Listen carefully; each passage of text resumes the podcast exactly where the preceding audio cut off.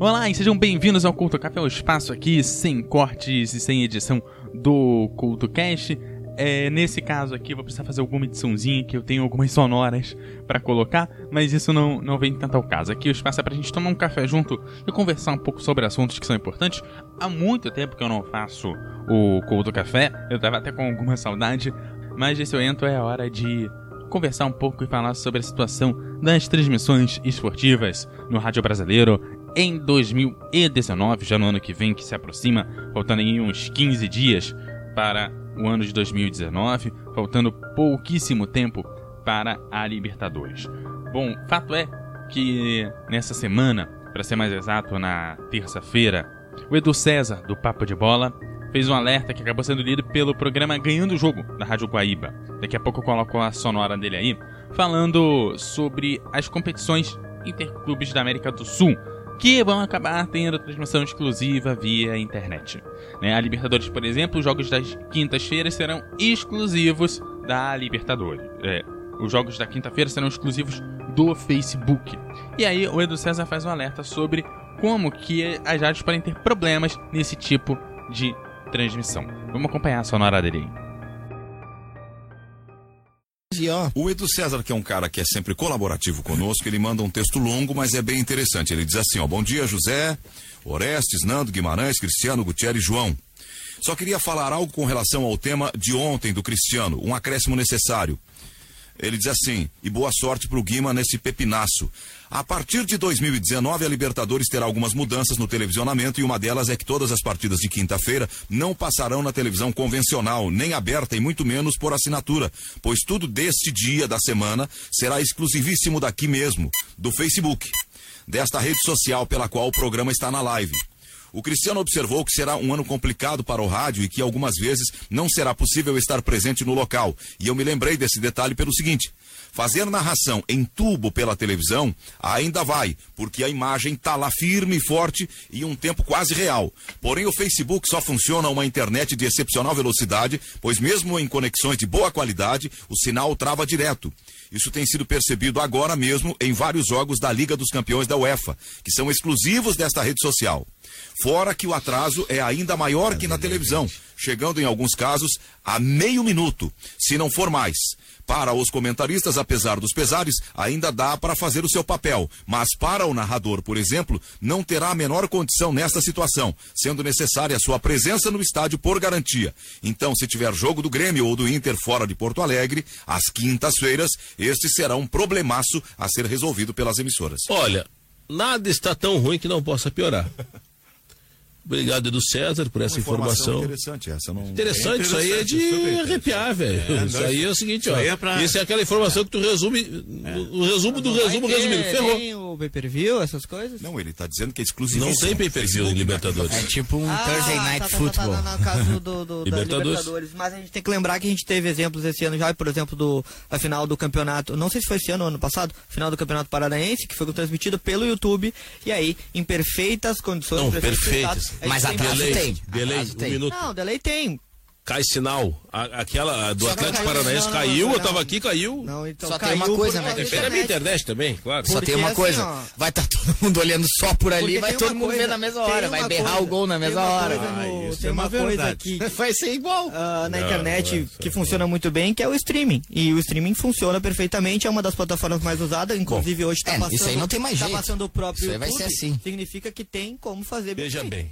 não vou sofrer por antecipação, estou é, até fevereiro, março. Olha, foi Bom, um dos destaques é, necessários para serem colocados sobre esses jogos que vão ser transmitidos é, pela internet, que serão jogos, colocando assim, da internet, né?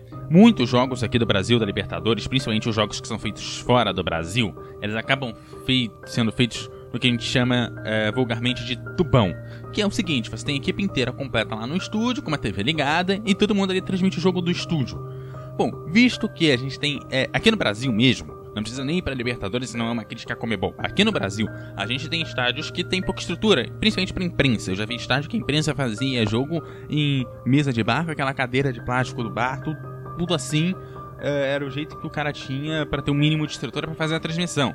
É, não sei exatamente a situação dos países lá de fora, acredito que para Libertadores você tem estádios até com um pouco mais de estrutura do que isso, mas é, para você transmitir o jogo dessa forma, nesse tipo de mesa, tipo de cadeira e tal, é preferível você ficar no estúdio com o tubão, com todo o conforto para sua equipe, é, que você também garante que você não vai ter problemas durante a transmissão, visto que a televisão hoje em dia, com pay-per-view e TV a cabo e tudo mais, dificilmente você perde sinal.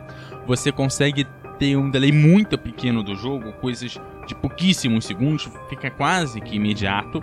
Você consegue fazer a transmissão numa boa uh, do seu jogo, com conforto para sua equipe, sem ter problema de queda de áudio e tudo mais. Você mandar um narrador, comentarista ou repórter para o estádio, você pode ter problemas, por exemplo, de queda de sinal, que é o mais básico, que também, com o tempo, vai ficando cada vez menos provável de acontecer, mas é, também é, é um problema que a, a rádio pode acabar enfrentando chegando lá. Porém, a gente também, quando a gente pensa em Libertadores, a gente pode pensar em problemas de estrutura básica. Por exemplo, segurança. Não só por conta da final da Libertadores do último ano, que foi vergonhosa, e eu acho que todo mundo acompanhou e se lembra muito bem. A gente teve outros casos, por exemplo, invasão de campo nos últimos anos. A gente teve um caso de invasão de campo, a gente teve é, briga de torcida, uh, briga de torcida do lado de fora do estádio, não dentro do estádio, mas tivemos ali no entorno algum tipo de briga entre torcidas. A gente teve também gás de pimenta sendo jogado na saída dos vestiários para o campo. Isso tudo, sei lá, nos últimos cinco anos para cá, a gente teve tudo isso. E mais do que isso, você mandar um repórter, um comentarista ou um narrador para fazer a transmissão dentro ou fora do país, você precisa de algum tipo de envio de sinal, o que pode gerar problemas, como aconteceu no ano de 2017, na final de 2017, com o Grêmio jogando. Nesse caso, a maioria das rádios que mandaram representantes foram rádios gaúchas, muito porque né, o Grêmio é um time gaúcho, e aí, mais uma vez, tivemos problemas encarados pela transmissão. Então, olha só o relato feito pelo narrador Nando Gross no microfone da Rádio Guaíba com relação à final da Libertadores de 2017 e as dificuldades que a imprensa enfrentou para transmitir aquele jogo. Termina assim, né? Com o Grêmio tricampeão e a gente eh, eh, valorizando ainda mais a transmissão, porque foi uma dramaticidade. Eu acho que a Comebol tem que repensar várias coisas. O estádio é muito carente, tem poucas condições. E, e, e se o estádio tem poucas condições, o cuidado tem que ser muito maior porque o, o, pessoal do estádio simpaticíssimo, os organizadores, as meninas que estavam nos atendendo, o pessoal aqui, todo mundo tentando ajudar, mas eles estavam constrangidos pela incompetência do trabalho da companhia telefônica. Eles chegaram atrasados, chegaram depois das seis da tarde, eram 49 rádios, tinha um cidadão para atender todo mundo e para ele tinha que atender individualmente cada rádio para colocar no ar a transmissão de cada um. Vocês imaginem a tensão disso. O cara estava atendendo uma e tinha 10 caras na volta dele. Vem para mim, vem para cá, vem para cá, vem para cá.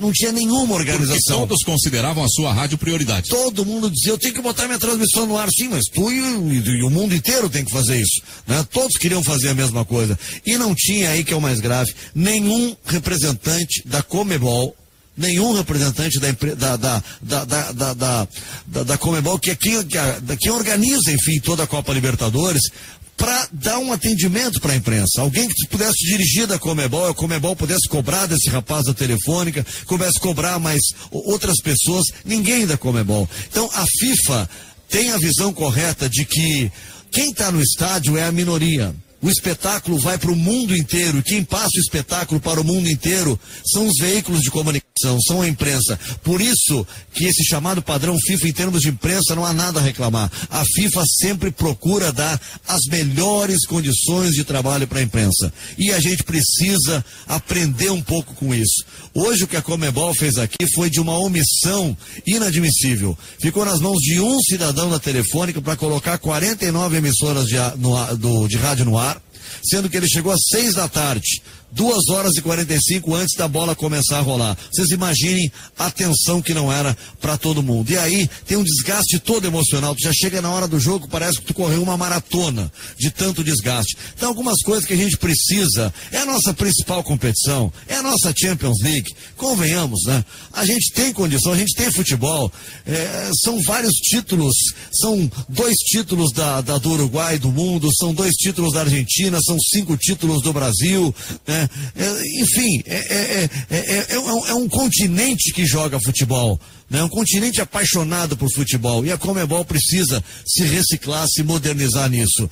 Se a Comebol não é ela responsável pelas linhas telefônicas, ela tem que ter um responsável aqui para dar o atendimento à imprensa para dar suporte para quem pensa possa trabalhar, porque afinal de contas é essa imprensa que vai contar para o resto do mundo, porque aqui tinham 40 mil, mas tinham milhões de pessoas ao redor do mundo acompanhando essa decisão. E quem é que passa, e quem é que conta essa história? São os veículos de comunicação. Então, eles precisam ser melhor tratados e ninguém está pedindo aqui um tratamento VIP, nada. É simplesmente condições mínimas de trabalho. Foi o que faltou hoje aqui. Mas eu quero deixar claro que a diretoria do Lanús nada tem a ver com isso. O pessoal fez o que pôde dentro das suas condições, né, Zé Aldo? A administração do estádio é, uma, esteve... é, é um estádio é, modesto modesto, é um clube modesto, é uma região pobre aqui da Grande Buenos Aires e eles fizeram tudo o que podiam. Eles não têm nenhuma responsabilidade. Mas enfim, deu tudo certo, a Guaíba transmitiu e o Grêmio foi tricampeão da América. É, graças a Deus e a competência do nosso técnico de externas, o Leandro Teles, que esteve aqui.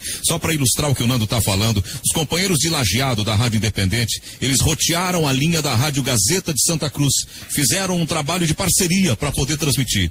Os companheiros da Rádio Pachola, eles tiveram que alugar o celular do administrador do estádio, rotear o celular para poder transmitir, porque os sistemas que eles haviam contratado não funcionaram. E o Zé Aldo Pinheiro, agora, para ler a sua pasta de textos comerciais, ele está com a lanterna do celular porque apagaram as luzes aqui, onde a imprensa ainda está trabalhando. Bom, esperando que a estrutura da Libertadores melhore e que as rádios tenham condições de trabalhar, o CoutoCast destaca que sim, o Tubão é uma opção sim para as rádios e que tudo bem, tem atraso, tem outras coisas, mas é possível a rádio ainda realizar pelo menos parte do seu trabalho.